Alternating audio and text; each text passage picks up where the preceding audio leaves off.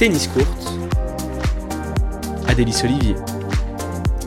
Bonjour à toutes et à tous et bienvenue dans ce nouveau flash de Tennis Courte, votre rendez-vous tennis pour bien démarrer la semaine ultra dominateur, Novak Djokovic entre un peu plus dans la légende.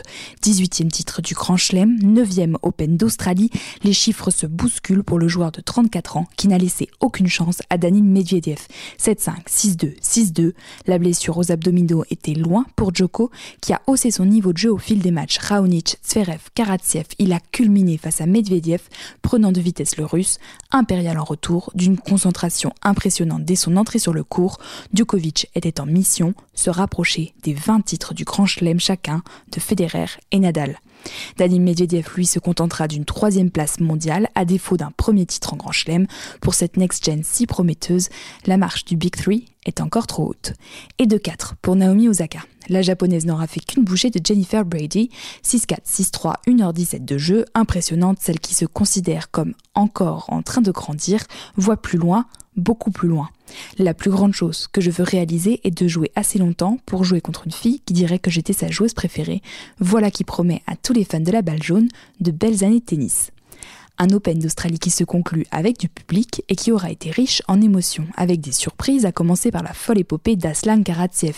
Première apparition dans le tableau principal d'un grand chelem et une demi-finale, le russe de déjà 27 ans a créé l'événement mais garde les pieds sur terre. S'il pouvait déjà s'épargner les qualifications à l'avenir, ce serait déjà bien. Et il y a eu l'américaine Jessica Pegula, 26 ans, premier quart en Grand Chelem et tombeuse d'Elina Svitolina. Dans les autres performances à noter de cette quinzaine, le retour de Grigor Dimitrov, le bulgare, connaît des résultats en dents de scie depuis sa victoire au Masters de 2017. Il ira jusqu'en quart cette fois face à un certain Karatsev. Stefano Tsitsipas s'est lui offert un quart de finale de rêve, ce sont ses mots, en éliminant Rafael Nadal en 5-7. Une performance saluée par l'Espagnol, mais en demi, le Grec n'a rien pu faire face à l'efficacité du futur finaliste Danil Medvedev.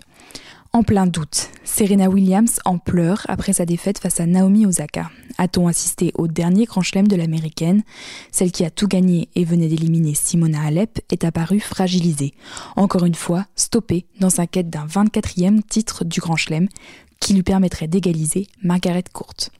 Côté français, les deux derniers Mohicans Nicolas Mahut et Pierre Hugerbert se sont inclinés en quart face à la paire croate Metkic et Pavic et du double justement avec la belle histoire de Philippe Polachek. Le Tchèque a remporté son premier titre du Grand Chelem sept ans après avoir pris sa retraite revenu sur les terrains en 2018. Il s'impose avec le croate Ivan Dodik 6-3, 6-4 et prive Ram et Salisbury d'un deuxième titre consécutif. Cerise sur le gâteau pour Polachek, il est devenu vendredi papa pour la deuxième fois. Chez les femmes, Mertens et Sabalenka dominent les Tchèques Krejcikova et Siniakova 6-2, 6-3. Et en double mixte, ce sont les finalistes malheureux Ram et Krejcikova justement qui s'imposent face aux locaux Sam Stosur et Matthew Ebden. Et parce que le tennis se joue aussi en fauteuil, le belge Joachim Gérard s'offre son premier grand chelem à 32 ans. Il bat le britannique Alfie Hewitt 6-0, 4-6, 6-4. Hewitt qui s'est consolé avec le titre en double aux côtés de son compatriote Gordon Reed. Il prive les Français Stéphane Houdet et Nicolas Pfeiffer d'un troisième titre. Chez les dames, duel au sommet, la numéro 1 mondiale Dide de Groot s'impose face à la numéro 2, la japonaise Kamiji, et dans la foulée s'offre le doublé avec sa compatriote Van Koot. L'Open, c'est fini, mais on reste en Australie. Le WTA 250 Philip Island Trophy s'est conclu avec la victoire de Daria Kazatkina, le troisième titre pour la Russe, deux ans après son dernier sac à Moscou.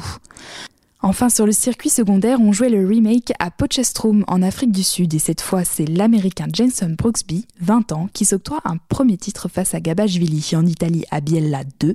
Le sud-coréen Sun Moon Kun se défait de Lorenzo Musetti 6-2, 6-3. Et le mois de février n'est pas encore terminé. Au programme cette semaine, les ATP 250 de Cordoba et Singapour et l'Open Sud de France à Montpellier avec un beau tableau Yannick Sinner, Hugo Humbert et une guest star, Sir Andy Murray. Sur le circuit secondaire, Las Palmas pour les accros de la terre battue et Nour Sultan au Kazakhstan. Je vous souhaite une belle semaine à tous et vive la balle jaune.